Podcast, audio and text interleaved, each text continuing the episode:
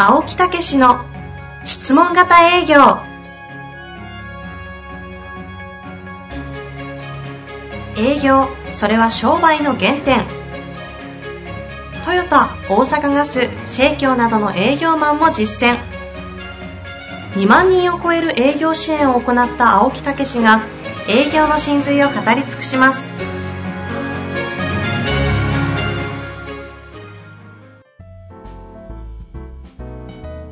こんにちは、遠藤和樹です。青木武の質問型営業。青木先生、よろしくお願いいたします。はい、よろしくお願いいたします。さて、はい、今日も立て続く大物、大物ゲストといいますか、インパクト多い方多いんですが、あのー前回はね、佐藤さん、えーはい KCS、えーセンターのね、センター野関代表ですね。そうそうそう、佐藤さんでしたですけど、えー佐藤さん岩手なんですよ。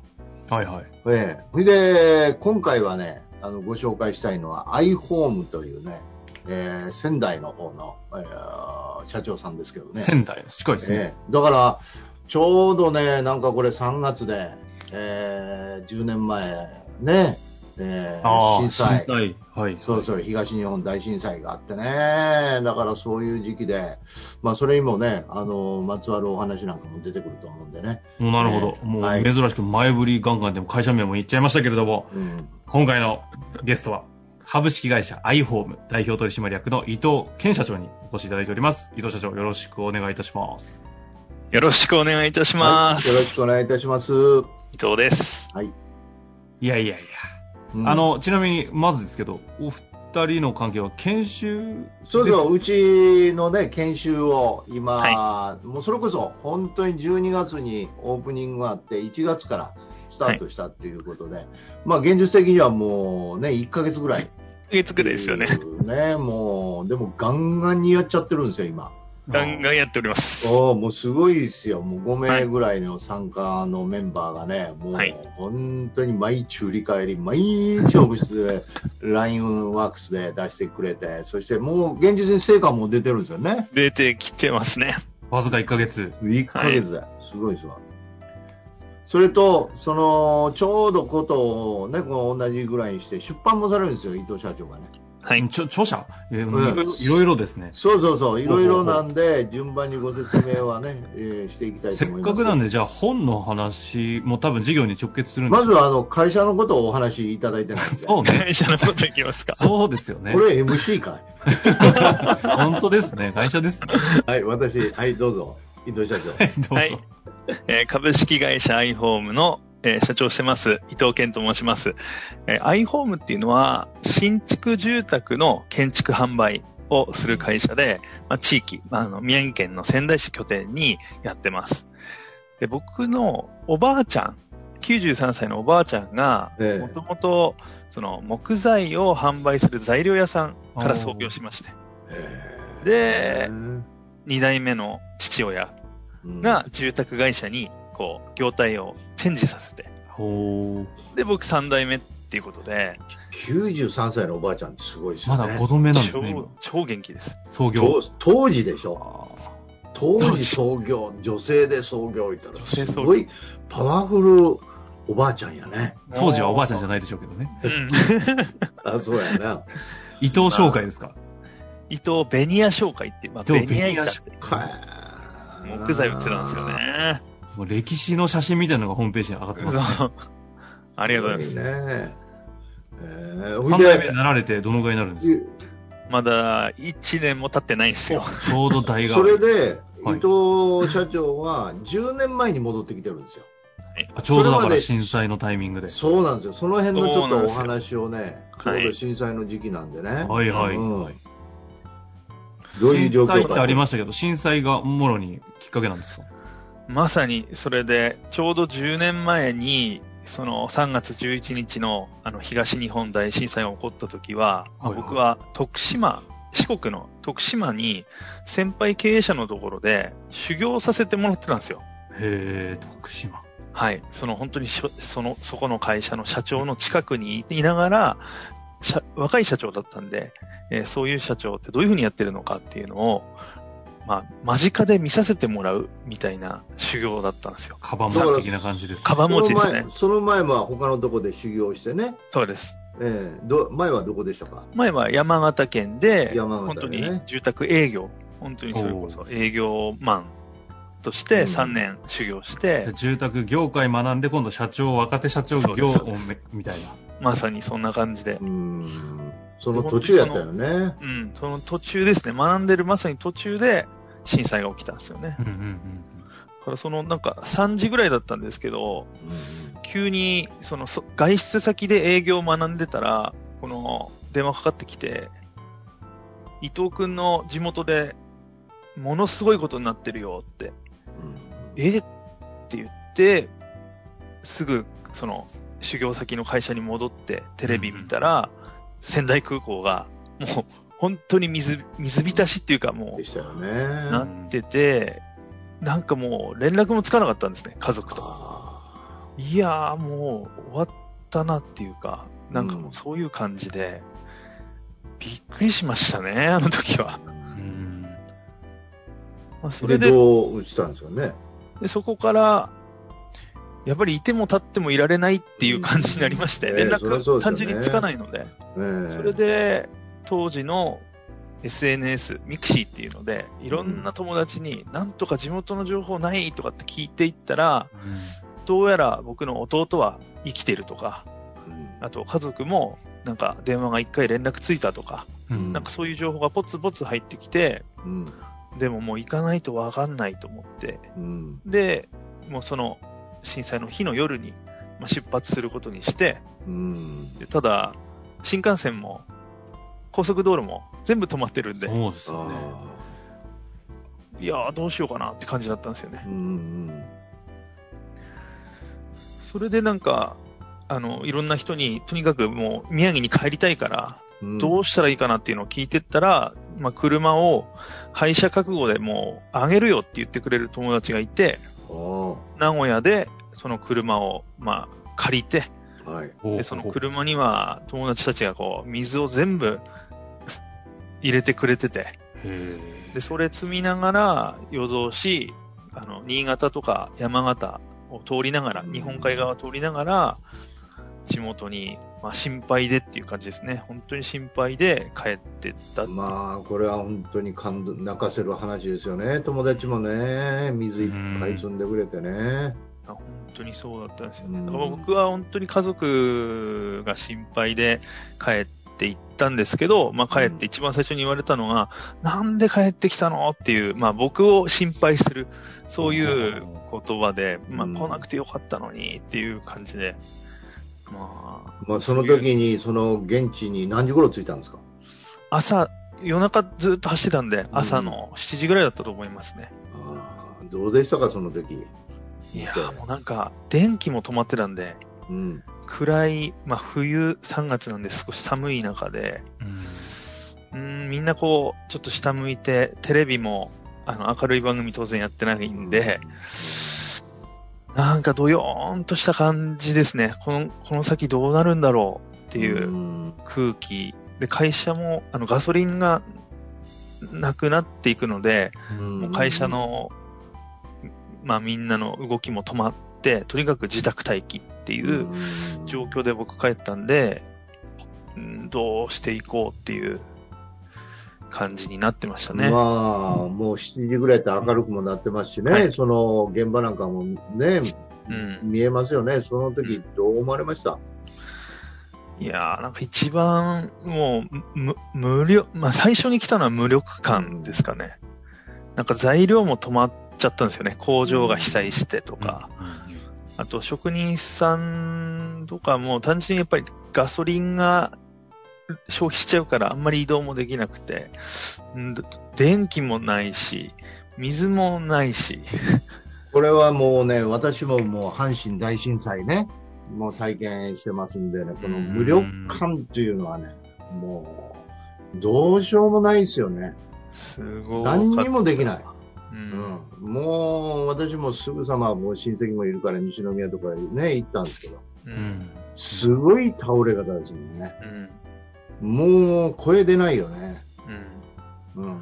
うん。で、その時にやっぱり自分の仕事を振り返って、俺は、何の役に立つんやろ、みたいなね。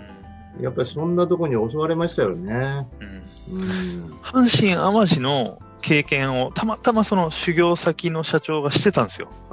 それもあって、もうあ伊藤くん行きなっていう、この、何でもするからって言ってくれた、まあ僕だから帰ってなんか役に立たないと、来た意味ないぐらいの気持ちでうん。まあね戻ってったっていう、そういう感じだったんですよね。まあ、その時にバリバリやってたお父さんがね、はい初めて会った時に、なんか、あれでしょ？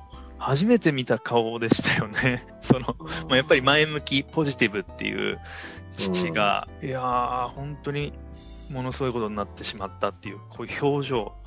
うんいやー、息子ながらに、あこういう顔はあまり見たことなかったなと思って、うんまあそういう、なんかやっぱり力になりたいなっていうのは、こう、湧き、うん湧き上がるものというか、そういうつもりで帰ったので、うんなんとかしたかったですよね。まあ、そっから、だから、立ち上がってきて10年ですもんね。そう。まあ、うん無力感と、あと結局、役に立とうって言ったのに、全然役立てなかったんですよ。うんそれで悔しくって、やってきた10年っていうこともありますね。うんうんうんうんうんなんかその、いろいろその時にね、動かれたりとかしたんですか？どういうふうに立ち上げてきたんですか？うん。なんかい、一番はその、社員さんも、社員さんその時の、うちの会社のメンバーも、みんないつもの何倍もの業務負担があって、精神的にも追い込まれているんで、なんとかこの、い辞める人が出ないで、こう気持ち乗り越えなきゃなっていう。だから自分自身が、新しいことにどんどん取り組んで、先頭に立ってやんなきゃいけないっていう、この姿勢を見せるみたいなのを一番頑張っってきたなっていうのはあります。うん。なるほど。やっぱりあの時みんなイライラしてましたしね。そういう時に自分もイライラしちゃダメだなと。うんだから、手伝うことをできるだけ手伝ってみたいな。うんなんかそういう最初のスタートだったですね。うんうんまあまあ、ほんでもね、あの、やっぱり家って言ったらみんな亡くなったり、そのね、またそういう中で必要性もあるし、うん。でも、ね、材料も入ってこないし、みたいなところもあるでしょうけど。そうなんですうよ。ん。お客さんにも答えられない。早く立ててほしいって言われても、もう、立てる人手が足りないっていうことで、うんまあ、悔しい悔しい、1、2、3年ですかね。うんずーっとそういう気持ちでうん。やってき、まあ来た。最初の3年ぐらいはそんな感じでしたね。うん。まあ、それでもそうやって、うんね、伸ばし、こう、うん必要性があって、貢献して、そして、えーこう伸ばしてこられてるとうんいうようなことですよね、今ね。はい。うん。そうだ、あの、一時的なバブルみたいな見方もしてたので、うんこれ本当に震災のそういう需要がなくなったら、一気にどん底来るっていう怖さもあったんですよ。うんなので、えーまあ目の前の仕事ももちろんあるんですけど、将来に向けていろんなその新しい取り組みっていうのもどんどんやってきたっていう、うんまあそれを本当に10年やってきてやっと代表交代っていうのを迎えて、うんまあせっかく実践してきたものがあるんで、うんまあ本にそれをちゃんとまとめて、で、こう、地方で頑張ってられる、あの、同じような工務店さんいると思うんですけど、まあそういう方に届けたいなという気持ちがあって、今回書い、本を書いたっていう、うんそこに繋がってはくるんですよね。なるほど。うん。あの、本の中身は、簡単にですけど、冒頭にあの、教えていただいたのが、ショールームとかをすべてデジタル化してたりとかいう、そうですね。こ地方の工務店でそんなとこあんのみたいな話をちょっとそうですよね。したりしたんですけど、少しだけその辺の本の中身とかもお話しいただくことってできますか？あ、はい、わかりました。まあ、本の、ちょっとタイトルは、地域ナンバーワン工務店の圧倒的に実践する経営っていう、そういうタイトルで出すごいですね。ですうんまあ圧倒的に実践する。圧倒的に実践するっていうのは最高やね。はい。ねその、その一つが、その、バーチャル展示場。うん。うん。お客さんがあの、コロナ禍で、まあステイホームで家の中で家づくりをしなきゃいけないってなった時に、展示場に足を運ぶのも、ちょっとこう、気が引ける方もたくさんいますし、うん。情報収集って言っても、紙で見ただけではなかなかわかんないんですよね、イうんメージ。なので、スマートフォンで、うちが今、実際にリアルに、あの、お見せできる展示場全部をスマートフォンでいつでも見れるようにするっていう、まあそういうのを開発しまして、へえ。すごいですよ。バーチャル展示場みたいなのが、こう、はいホホームページに出てきて、ホームページとかパソコンに出てきてね。はい。そこへ入ってくるよね。はい。すごいよね。うんこの、だから1年間ぐらいにしもう仕込み切ったってことですか、それ。そうです。もう、実践してきたみたい実践まさに本当それですよね。な。本当これってやっぱりね、こう、東日本乗り越えて、またはいそういうコロナになってみたいな、なんかそういうところあるもう、まんでしょうねさにで。すよね。本当に、それが一番で、あの時悔しかったんですよ。大震、東日本大震災。うんで、10年経ってコロナき来たじゃないですか。今こそこの、あの時の悔しさをうん晴らしたいっていうことで、あの時ってもう一瞬で、こう命が、な、あの、なくなってしまったんだけど、コロナってまだやれることあるなっていう、その。じわじわ来てるものもあったし、うん。そのオンラインでいろんなことできるから、ここでやんなかったらもう、っていうぐらいの感じで、ちょっとその、悔しさを晴らしたい、あの時の悔しさを晴らしたいですかね。もう役に立ちたいっていうか、なんかそういう感じで、今年1年、まだ社長になって1年も経ってないんですけど、ねえ。5月から、ええ。そうですね、うん、まだ経ってないんですけど、そういうふうに最初の1年目を過ごしてきてます。うんそしてその話のやってきた実践がもうすでに書籍化していきながら、すごいね。で別にそういったコンサル事業してるわけじゃないんですよね。全くしてないです。本うことは、これ自体は、正直言うと、黙っといた方が自己、自社の利益にはなんじゃないのみたいな要素は正直ある中いやいやいや、で、そんなことないんですよ。出すんかいなみたいな。そんなことないんですよ。いいですね。はい。もう、やっぱりもどんどんうシェア、オープンにしていくっていうのが大事。ね。ねどんどん出していきましょう。うん私もどんどん出していきますよ。青木先生はね、少し抑え気味に。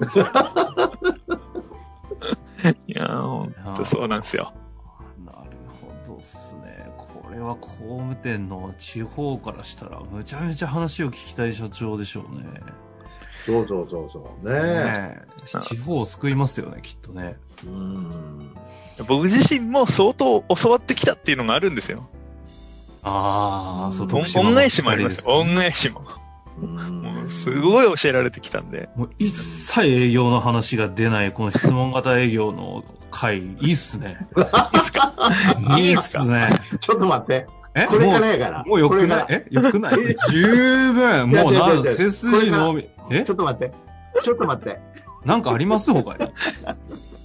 いや、その社長がまたね、この、実は質問型営業っていうのを相当前からね、聞いていただいてて。そうなんですよ。僕、そうなんですか？はいそうなんですよ。4年ほど前かな。え？ええ すごい前。はいえーその辺ちょっと話してもらえます？あはい。そうですよね。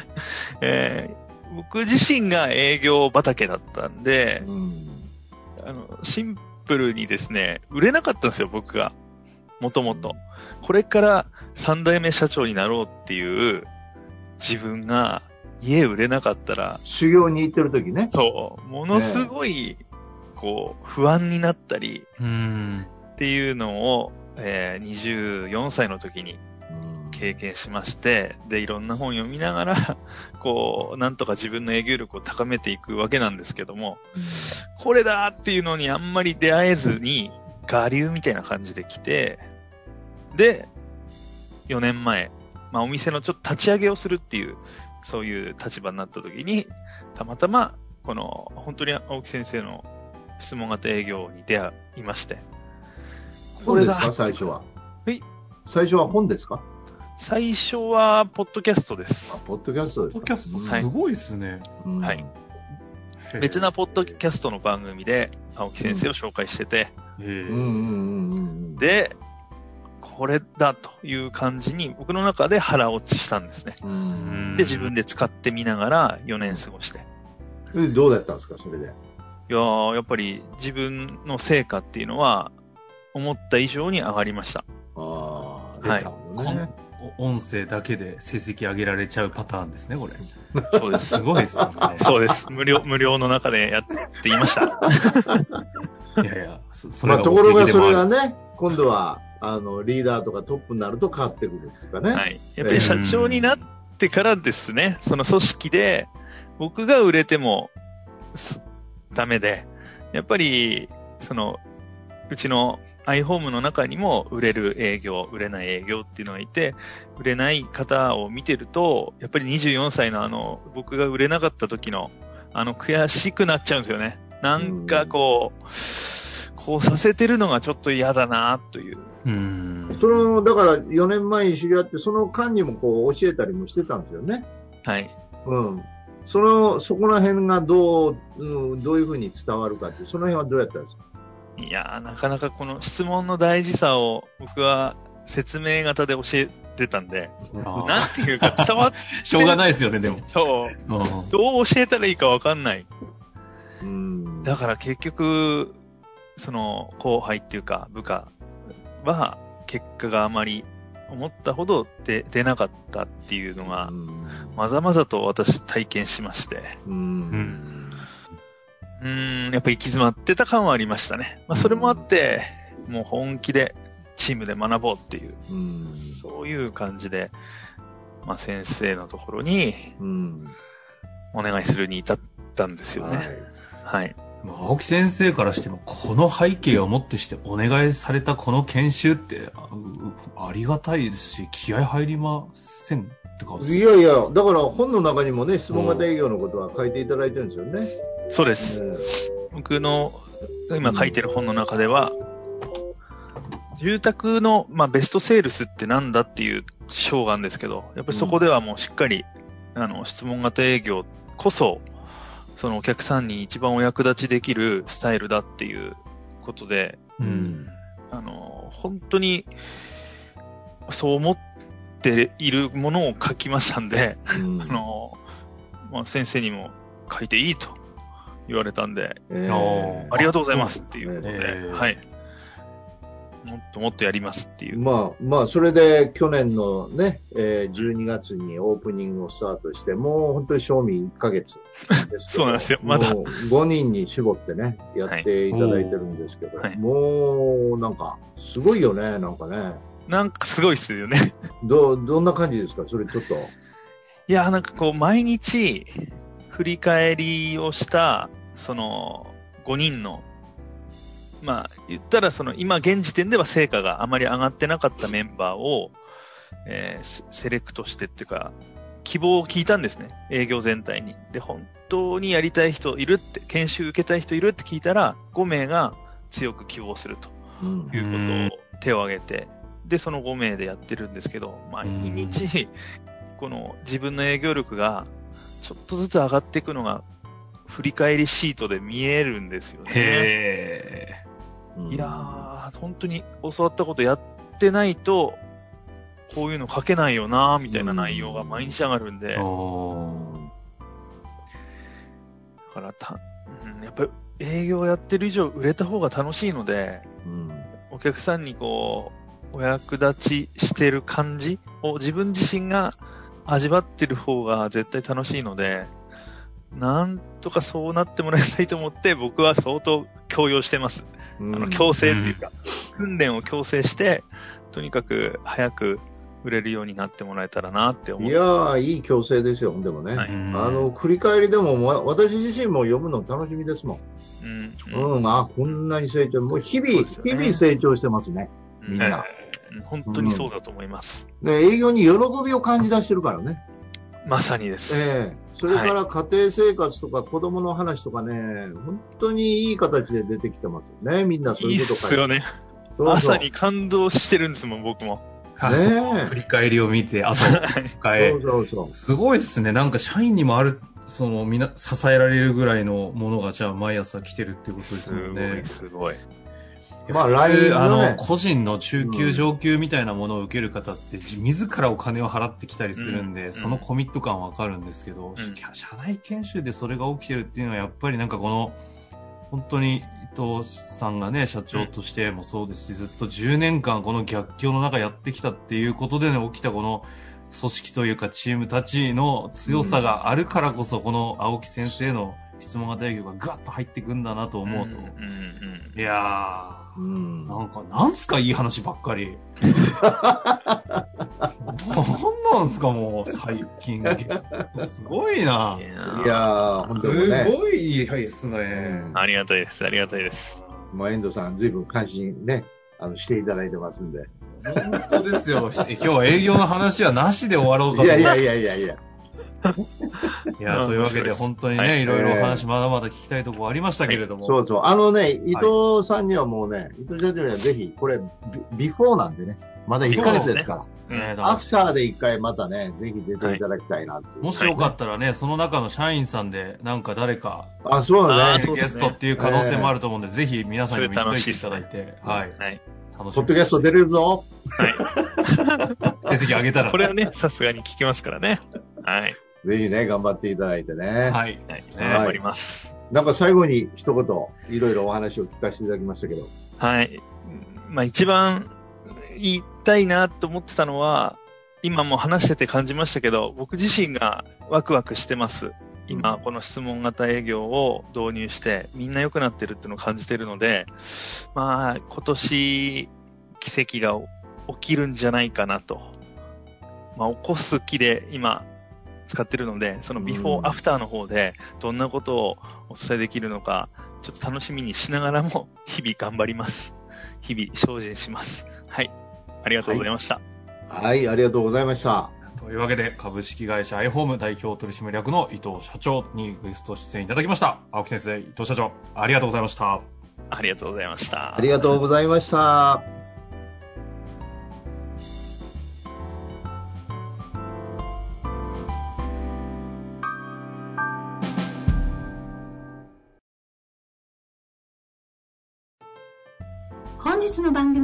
いかがでしたか？